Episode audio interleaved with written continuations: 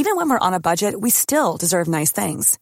Quince is a place to scoop up stunning high-end goods for 50 to 80% less than similar brands.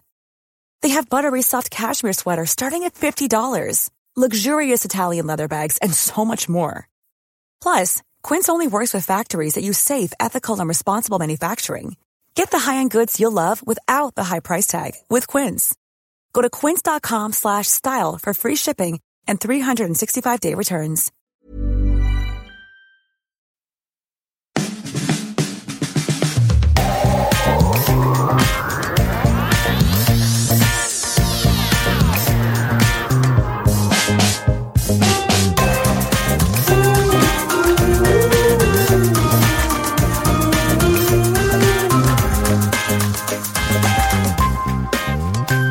Das ist Feminismus mit Vorsatz, der Podcast rund um feministische Perspektiven mit mir, Laura.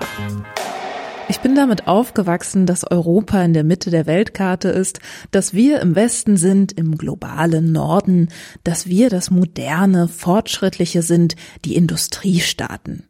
Und der Osten, der globale Süden, das sind die anderen, die uns hinterherhinken, die so sein wollen wie wir und es doch nicht schaffen die arm sind, nicht nur an Geld, sondern anscheinend auch an Verstand, naiv in Religion und Diktaturen verstrickt, hilflos und dennoch unbelehrbar. Bah, eklige Gedanken.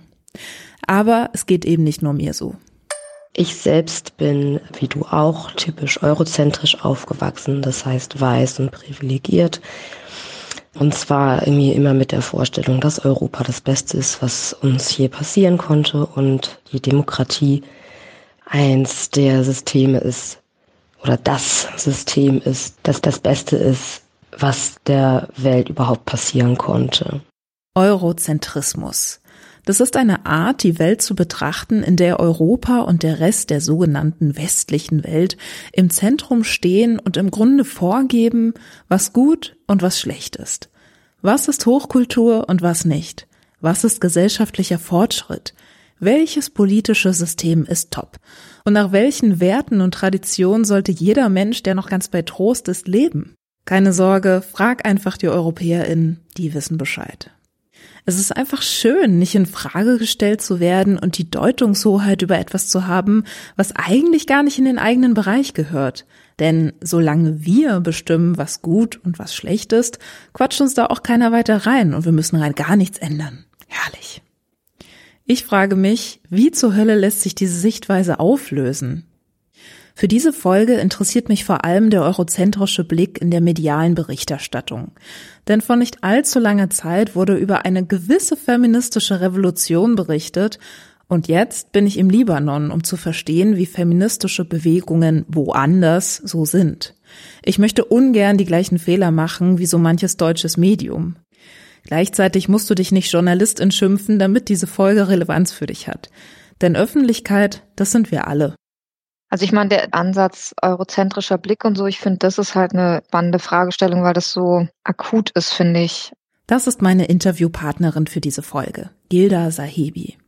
Sie ist Journalistin und Autorin und hat kürzlich erst ihr Sachbuch Unser Schwert ist Liebe über die feministische Revolution im Iran herausgebracht. Darin reflektiert sie unter anderem die deutsche Berichterstattung über die iranischen Proteste und beschreibt ihre eigene, durchaus kräftezehrende journalistische Arbeitsweise. Wer so wie ich denkt, hm, komisch, jetzt schon wieder länger nichts mehr aus dem Iran gehört, folgt ihr am besten auf Instagram oder Twitter. Also das hat man ja auch bei der Münchner Sicherheitskonferenz gesehen, wo sich interessanterweise plötzlich Europäer aufregen, über andere Länder, die sich nicht genug für den Ukraine-Krieg interessieren, dachte ich so, mm, seht ihr? genau das ist es ja.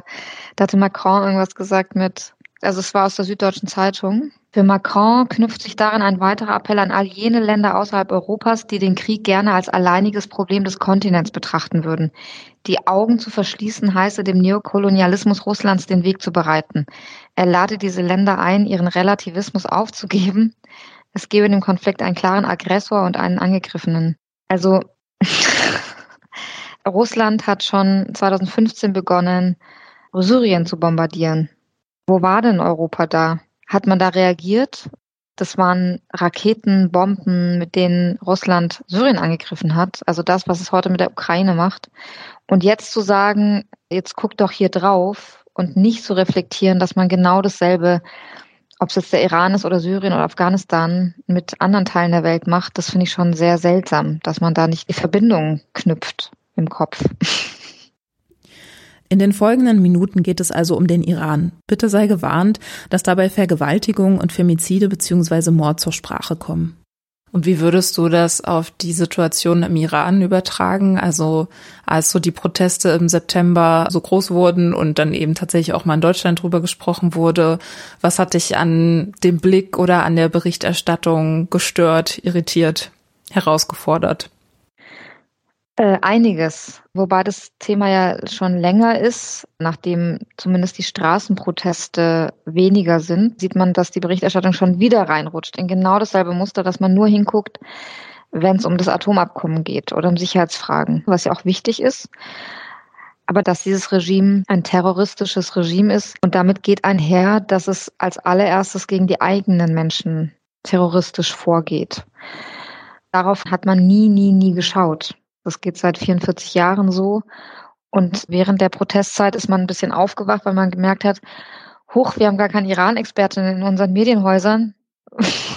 wow, was kein Wunder ist, weil man wollte auch gar nicht über den Iran berichten. Und jetzt kamen erste investigative Berichte über die Menschenrechtslage, über sexualisierte Gewalt im Iran, über die Foltergefängnisse, also zum ersten Mal wirklich über, über die Menschenrechte. Und das kam jetzt mit den Protesten. Und das hat aber auch schon wieder abgenommen. Also jetzt hat man sich sozusagen damit beschäftigt, jetzt geht man wieder in die Routine zurück und schaut wieder nicht besonders gut drauf. Von investigativen Recherchen abgesehen beschreibt Charlotte Wiedemann in ihrem Buch vom Versuch, nicht weiß zu schreiben, das Erstaunen, wer sich dann plötzlich alles zum Iran äußern kann, mit einer von den Medien verliehenen Autorität. Denn wer niemals in den USA war, könnte es hierzulande kaum zum Amerika-Experten oder Expertin bringen. Anders im Fall Iran. Manche solcher ExpertInnen waren nie im Iran, bestätigt Gareth Smith, ein früherer Korrespondent der Financial Times in Teheran. Aber sie verstehen es, die Agenda von westlichen PolitikerInnen und Medien zu bedienen. Kannst du dich an bestimmte Beispiele erinnern bei der Berichterstattung über den Iran, die dir einfach so visualisiert haben? Nee, das ist eben gerade nicht der Punkt. Ja, da ist schon einiges. Da gab's einen Bericht von Karin Sens, das ist die ARD-Hörfunkkorrespondentin für Iran, die in Istanbul sitzt. Und da war ein Bericht, der ist in der ARD in dem Deutschlandfunk hoch und runter gelaufen. Das war ein Radiobeitrag über zwei Mechanikerinnen, und da hat äh, sie erzählt, wie besonders es ist, dass sie dann halt einfach das Kopftuch irgendwie so tragen, dass sie damit arbeiten können und halt die Regeln der Zwangsverschleierung sozusagen ihren Bedürfnissen anpassen. Nilufa hat nur ein Haarband um ihre dunklen Locken gebunden. Eigentlich ist im Iran Kopftuchpflicht. Das wäre bei ihrer Arbeit zu gefährlich und unpraktisch, erklärt sie. Die beiden 30-Jährigen arbeiten als Automechanikerinnen in einer Werkstatt unter lauter Männern. Nilufar hat den rechten Arm keck in die Hüfte gestemmt. Ihre großen dunklen Augen strahlen eine Menge Selbstbewusstsein aus. Also es war ihre Idee dahinter, so habe ich das verstanden, dass sie halt zeigt, dass man diese Grenzen versucht Stück für Stück aufzuweichen. Und dann hat sie das ganz lang und breit beschrieben. Und natürlich gibt es das, also weil, weil man ist ja gezwungen, irgendwie innerhalb dieser Grenzen so weit wie möglich zu drücken, wie es geht. Aber sie hat eben nicht beschrieben, was ist außerhalb der Grenzen. Also die meisten Frauen sind im Iran kriminalisiert. Also sobald man aus dem Haus geht, ist eigentlich haben alle Frauen eine Akte, eine Kriminalakte, weil fast alle schon irgendwie Kontakt hatten mit, ob es jetzt äh, die Sittenpolizei ist oder Milizen, die ihnen erklären, dass sie ihr Kopftuch falsch tragen oder ihr Outfit falsch ist, in Anführungsstrichen. Und das ist schon richtig, dass es so Frauen gibt, diese Automechanikerinnen und viele, viele Frauen, die halt versuchen, so gut wie möglich in diesem System zu, zu leben und zu arbeiten und dann aber nicht zu erzählen, was das System ist und dass Frauen dafür ermordet werden, dass es staatliche Femizide gibt. Das war ein ganz typischer Blick dafür, wie man in Iran geguckt hat. Also man hat auch Videos, Filme aus dem Iran gesehen in Nachrichtenbeiträgen. Da wurden ganz oft diese Szenen gezeigt, wie Frauen ihr Kopftuch so recht weit hinten tragen. Und es hatte, finde ich, was sehr Irritierendes, weil das fast was Laszives war. Als ob sie das Kopftuch tragen, um irgendwie sexy auszusehen oder so. As opposed to weil sie sonst umgebracht werden, wenn sie es nicht tragen. Und da steckte sehr viel Verharmlosung in der Berichterstattung. Ja. Also immer so ein bisschen auf dieses individuelle, ach schaut doch mal, wie die sich trotzdem ihre kleinen Freiheiten nehmen. Mhm. Und darauf wird dann irgendwie geguckt, aber inwiefern das System zu kritisieren wäre oder ja einfach gar nicht geht. Genau. Das nimmt dann zu, zu wenig Raum ein, sozusagen. Ich meine, es ist wichtig, diese Geschichten zu erzählen. Nur wurden die sehr, sehr einseitig erzählt. Also man kann eigentlich so eine Geschichte nicht erzählen, ohne gleichzeitig zu sagen, dass Frauen und auch Männer und Minderjährige in Gefängnissen systematisch vergewaltigt werden, zum Beispiel. Wussten meiner Beobachtung nach die meisten Menschen in Deutschland und in westlichen Staaten nicht, was das für ein Regime ist. Also 2019 waren die letzten großen Proteste im November und da wurde das Internet komplett abgestellt und innerhalb von wenigen Tagen wurden viele hundert Menschen ermordet auf den Straßen, erschossen, auch viele Minderjährige. Schätzungen reden von 1500 Menschen. Es gab kaum Berichte. Es gab einfach kaum Berichte. Fertig. Das war, also, und das ist genau das. Es wurde nicht hingeschaut, was die Menschenrechtssituation ist und wie es eigentlich den Menschen geht und nicht irgendwie dem Staat, dem Regime. Wenn du jetzt sagst, viele haben noch gar nicht verstanden, wie das Regime überhaupt funktioniert, gab es da Beispiele, was genau da irgendwie erst jetzt vielleicht oder vielleicht auch immer noch nicht angekommen ist? Ich weiß auch, eine Redakteurin hat im Vorgespräch gesagt, dass sie sich so wundert, dass ja auch die Männer auf die Straßen gehen für die Frauen. Ich so, ja, wir, wir kennen die schon lange. diese Männer, die auch äh, verstehen, was Gleichberechtigung ist. Also, dass da eine Generation ist von Menschen gleich welchen Geschlechts, die nicht irgendwie hinterm Mond leben. Also es gibt Rapper im Iran, es gibt Schminke im Iran, es gibt TikTok im Iran. Also all das. Und da ist Iran ja nicht der einzige Staat, bei dem das so ist. Also es, diese, diese Vorteile bestehen ja gegenüber vielen, vielen Staaten, auch afrikanischen Ländern zum Beispiel, dass man da nicht weiß, was sind denn solche Trends in der Jugend, in, was weiß ich, in Kenia oder womit beschäftigen die sich eigentlich, worüber lachen die, was für Filme gucken die. Also alle, alle Sachen, und das ist immer noch im Iran so und war, glaube ich, aber viel Unwissen dabei, wobei sollen es auch wissen, es wurde ja auch nicht gezeigt. Es wurde auch wirklich nicht gezeigt. Und dann übers Regime auch da. Also es gab, wenn dann englischsprachige Berichte über Menschenrechtsverletzungen und die Menschenrechtslage. Deutschsprachig kaum. Also eigentlich fast gar nicht. Und deswegen ist dieses Regime auch damit durchgekommen, jahrzehntelang, dass es sich als stabiler Staat darstellt, der legitim sei. Und es war nie wahr und es war nie richtig seit dem ersten Tag, seitdem es existiert. Hm legitim, einfach dadurch, weil die sie Institutionen haben, die wir kennen. Ein Präsidenten, ein Parlament, eine Justiz, eine Generalstaatsanwaltschaft. Nur haben diese, diese Institutionen zwar einen Namen, der, der irgendwie demokratisch klingt, aber das ist pure Willkür in diesem System, trotz dieser Institution. Wie ich eingangs meinte, bestimmt der Westen ja gerne darüber, was fortschrittlich ist. Und der Iran? Also der ist sicherlich nicht. Charlotte Wiedemann schreibt in ihrem Buch, dass IranerInnen ihr Land abgesehen von den drastisch eingeschränkten persönlichen Freiheiten durchaus als fortschrittlich betrachten. Bei einer internationalen Pressekonferenz in Teheran wurde ihr deutlich, dass das auch andere Länder so sehen. Die Kolleginnen aus Zentralasien, China und Russland stellten Fragen über technische, militärische und wissenschaftliche Projekte, die wenigen westlichen Journalistinnen fragten nach Menschenrechten. Eine Sprachnachrichtlerin hat noch ein anderes Beispiel für überraschenden wissenschaftlichen Fortschritt woanders. Als ich in Russland war zum Beispiel, ich war total fasziniert davon, die haben einen riesigen Campus gerade im Bau gehabt in Moskau. Keine Ahnung, Adlershof mal fünf oder so. Also mega krass, super modern. Und natürlich, Moskau ist ja nicht Russland, aber da war ich eben auch total überrascht. Nicht, dass man nicht weiß, dass Russland ein krasses Land ist mit äh, krasser Forschung zum Thema äh, Raumfahrt und whatsoever. Aber ja, so Gedanken, die halt geprägt sind in unserer Erziehung oder wie wir eben andere Länder wahrnehmen, sind wahnsinnig schwer zu brechen, auch in unserer eigentlich super gebildeten Bubble. Kurz in eigener Sache.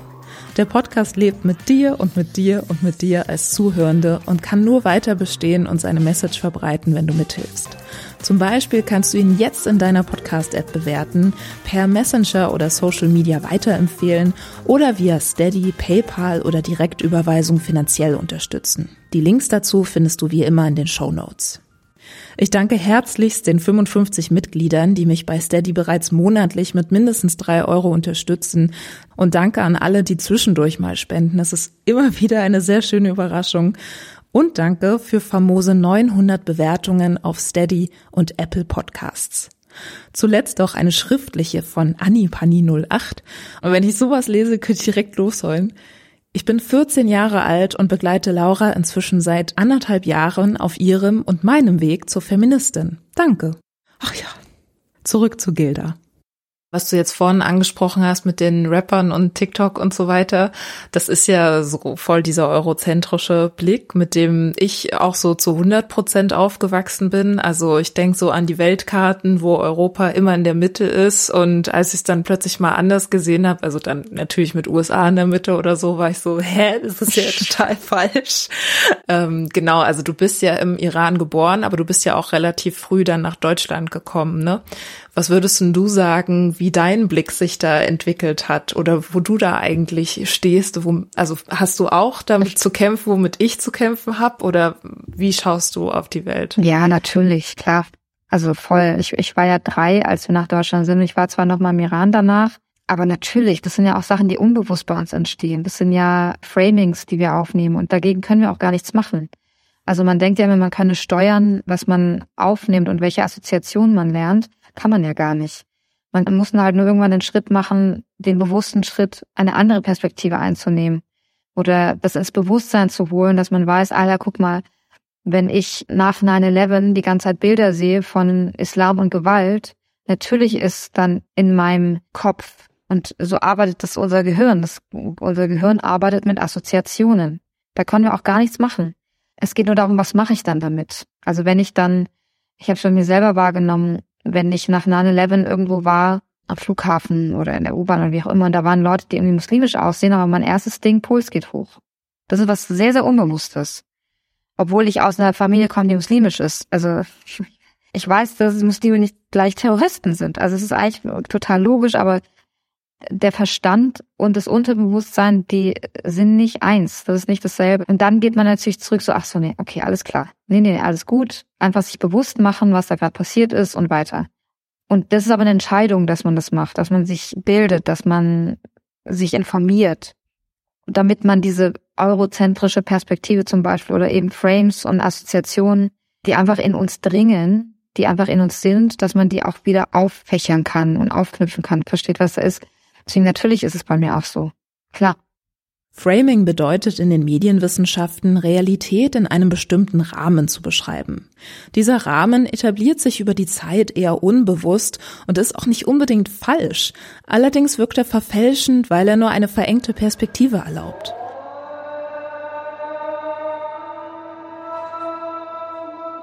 Wo über den Islam geschrieben wird, ist der Terrorismus nicht weit. Wer im Fernsehen zu einem Land ständig nur Explosionen und düster dreinblickende Männer sieht, hält das Land per se für gefährlich und intolerant. Aber es gibt auch verschiedene Frames, die zum gleichen Thema miteinander ringen. How dare you! You have stolen my dreams and my childhood with your empty words. Greta Thunberg gilt zum einen als junge Heldin, die Schulstreiks fürs Klima und die daraus entstandene internationale Bewegung Fridays for Future ins Leben gerufen hat und zum anderen als bedauernswerte Jugendliche ohne wirkliche Kindheit, die von ihren Eltern wie eine Marionette gesteuert und für deren politische Zwecke instrumentalisiert wird. Durch die ständige Wiederholung dieser Frames kann sich niemand, auch wer sich für gebildet und kritisch hält, dieser Macht der Bilder und Narrative entziehen. Zurück zum Gespräch mit Gilda. Das finde ich tatsächlich erstmal sehr entlastend, wenn du das so sagst, weil tatsächlich bleibe ich oft dann immer so ein bisschen zu lange an dem Punkt stehen, dass ich mich so dafür geißel, dass ich überhaupt jetzt erstmal so gedacht habe. Das bringt sowieso gar nichts. Und diese Vorurteile hatte. Nee, nee, das bringt überhaupt nichts, das macht sie nur größer. Mhm. Also wenn man anfängt, sich Vorwürfe zu machen, aus denen keine Handlung folgt, dann macht es das Gefühl nur größer und es lähmt ja nur. Bringt ja auch gar nichts. Ja, Ja, also dann einfach versuchen, schneller zu diesem Punkt zu kommen, wo man es hinterfragt und okay, es wird wahrscheinlich immer wieder passieren. Immer, natürlich. Dass diese Vorurteile Klar. genau an die Oberfläche finden und es kommt einfach drauf an, was man draus macht. Genau. Ja. Und ob man es sieht, ob man es erkennt und ob man es ändern will. Wenn man es nicht ändern will, dann, dann sucht man auch nicht danach und dann erkennt man es auch nicht. Von den größten Protesten seit 2009 im Iran sprechen Beobachter. Aufgebrachte Menschen gehen täglich in verschiedenen Städten auf die Straße, während der iranische Präsident Raisi in New York bei der UN-Vollversammlung ist. Auslöser der Demonstrationen ist der Tod einer 22-jährigen Kurdin. Wie würdest du denn die aktuelle Situation im Iran beschreiben? Mich erreicht gerade nicht so wahnsinnig viel, was gerade so abgeht. Genau, also seit die täglichen Proteste nicht mehr sind, der Irrglaube ist halt, dass man den Fortgang dieser Protestbewegung festmacht an Straßenprotesten. Das ist nicht richtig. Wird aber medial ebenso aufgenommen, deswegen wird dann nicht berichtet, wenn nicht protestiert wird. Also deswegen muss man einfach wirklich, wirklich tief ins Land gucken, um zu gucken, was die Lage ist. Und die Lage gerade ist, dass es sehr, sehr viele Streiks gibt und Proteste wegen niedrigen oder nicht ausgezahlten Gehältern. Das ist ein Riesenproblem im Iran, weil der Staat einfach komplett korrupt ist. Und RentnerInnen protestieren, dass sie ihre Renten nicht bekommen, ihre Pensionen nicht bekommen und so.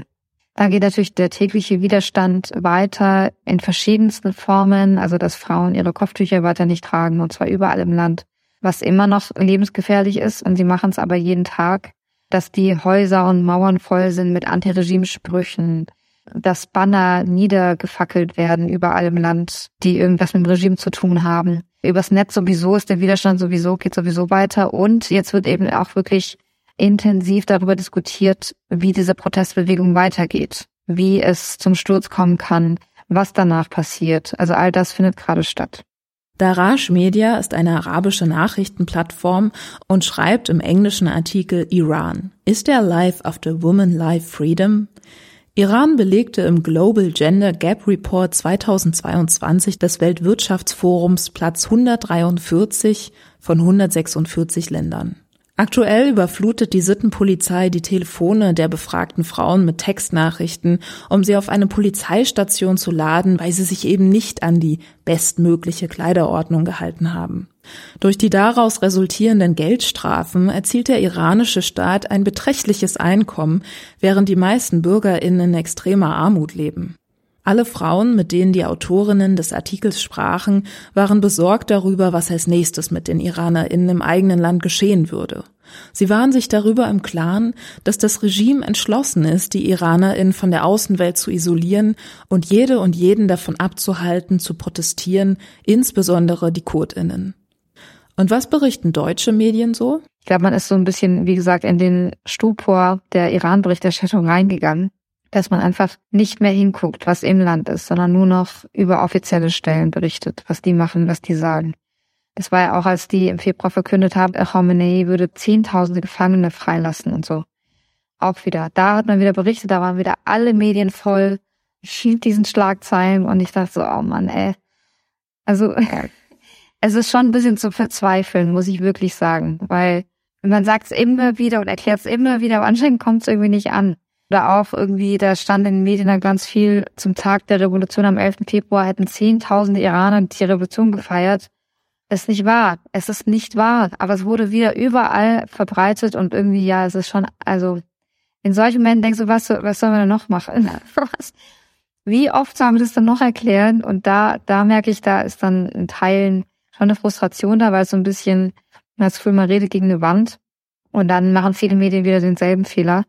Wenn wir jetzt mehr so Richtung Recherche auch für deine Arbeit gehen, vor allem auf den Iran bezogen, hast du ja auch in deinem Buch beschrieben, dass das auf jeden Fall schwierige Umstände sind.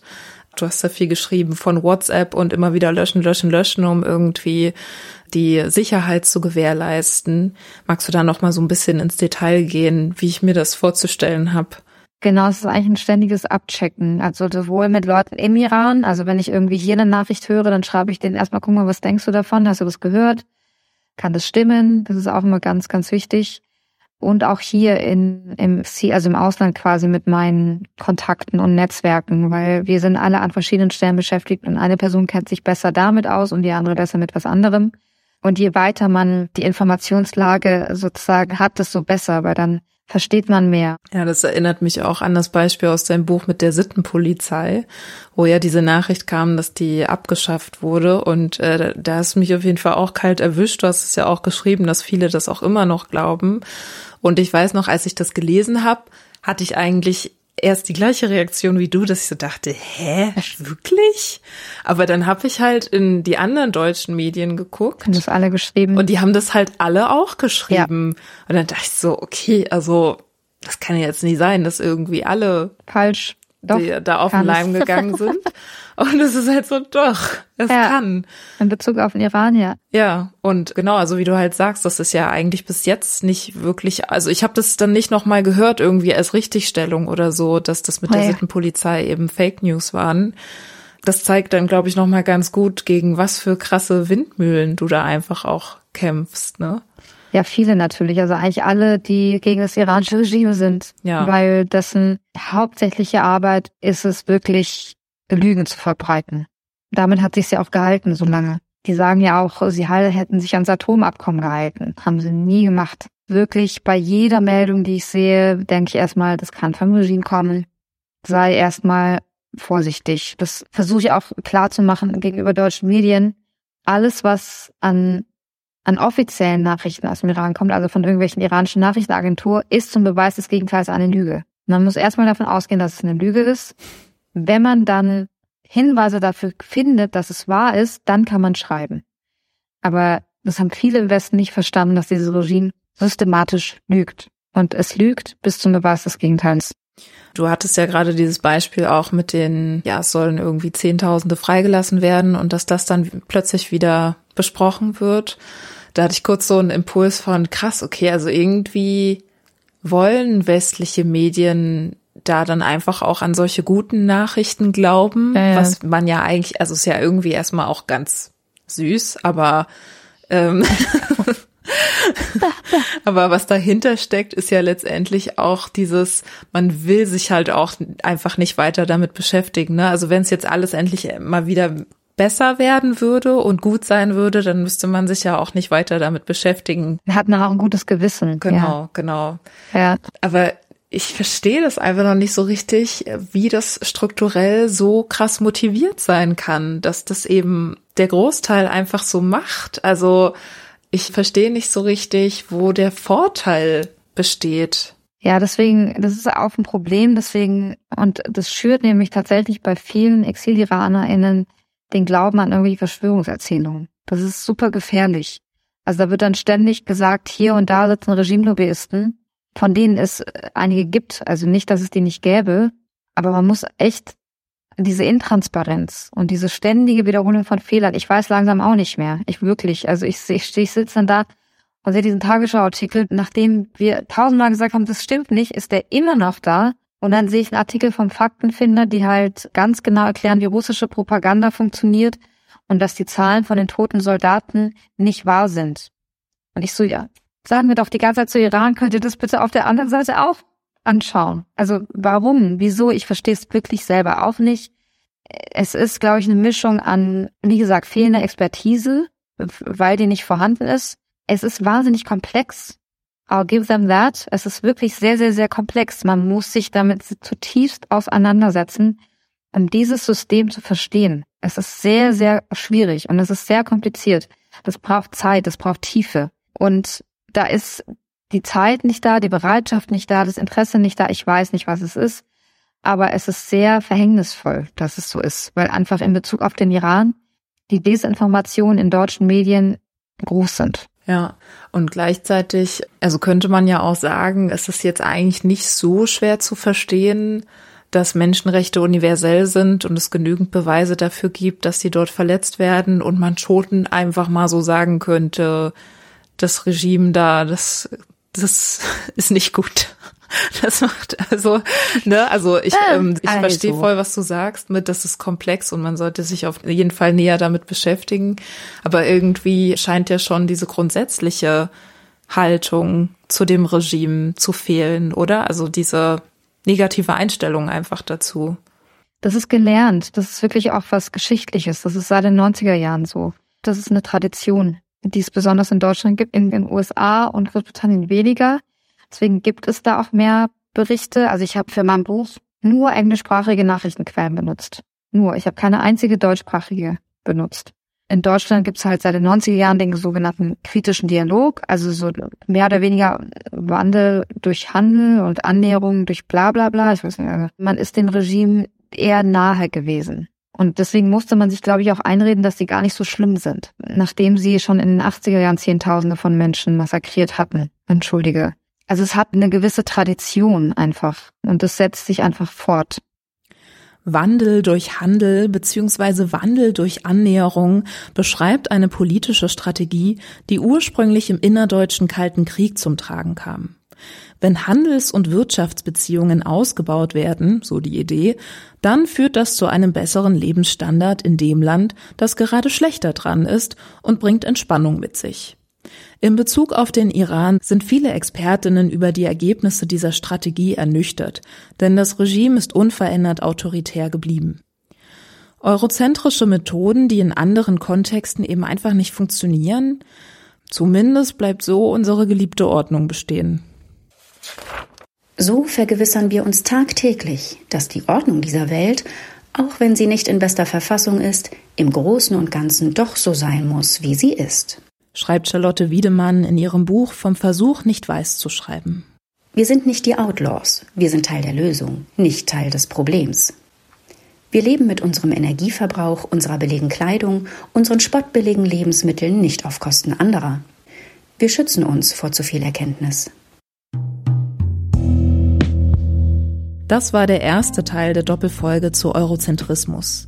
Im zweiten Teil spreche ich mit einer ganz tollen libanesischen Journalistin, die erzählt, welche Narrative sie über den sogenannten Nahen Osten stören. Du erfährst, wie Auslandsjournalistinnen arbeiten und was die Herausforderungen sind. Und natürlich steht über all dem die große Frage, dieser herabsetzende, pauschalisierende Blick von West und Nord nach Ost und Süd. Wie kriegen wir den gebrochen? Bis gleich in Teil 2. Tschüss.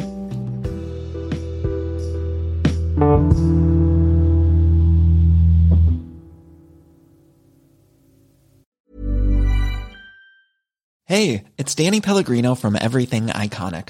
Ready to upgrade your style game without blowing your budget? Check out Quince. They've got all the good stuff, shirts and polos, activewear and fine leather goods, all at 50 to 80% less than other high-end brands. And the best part? They're all about safe, ethical, and responsible manufacturing. Get that luxury vibe without the luxury price tag. Hit up quince.com slash upgrade for free shipping and 365 day returns on your next order. That's quince.com slash upgrade.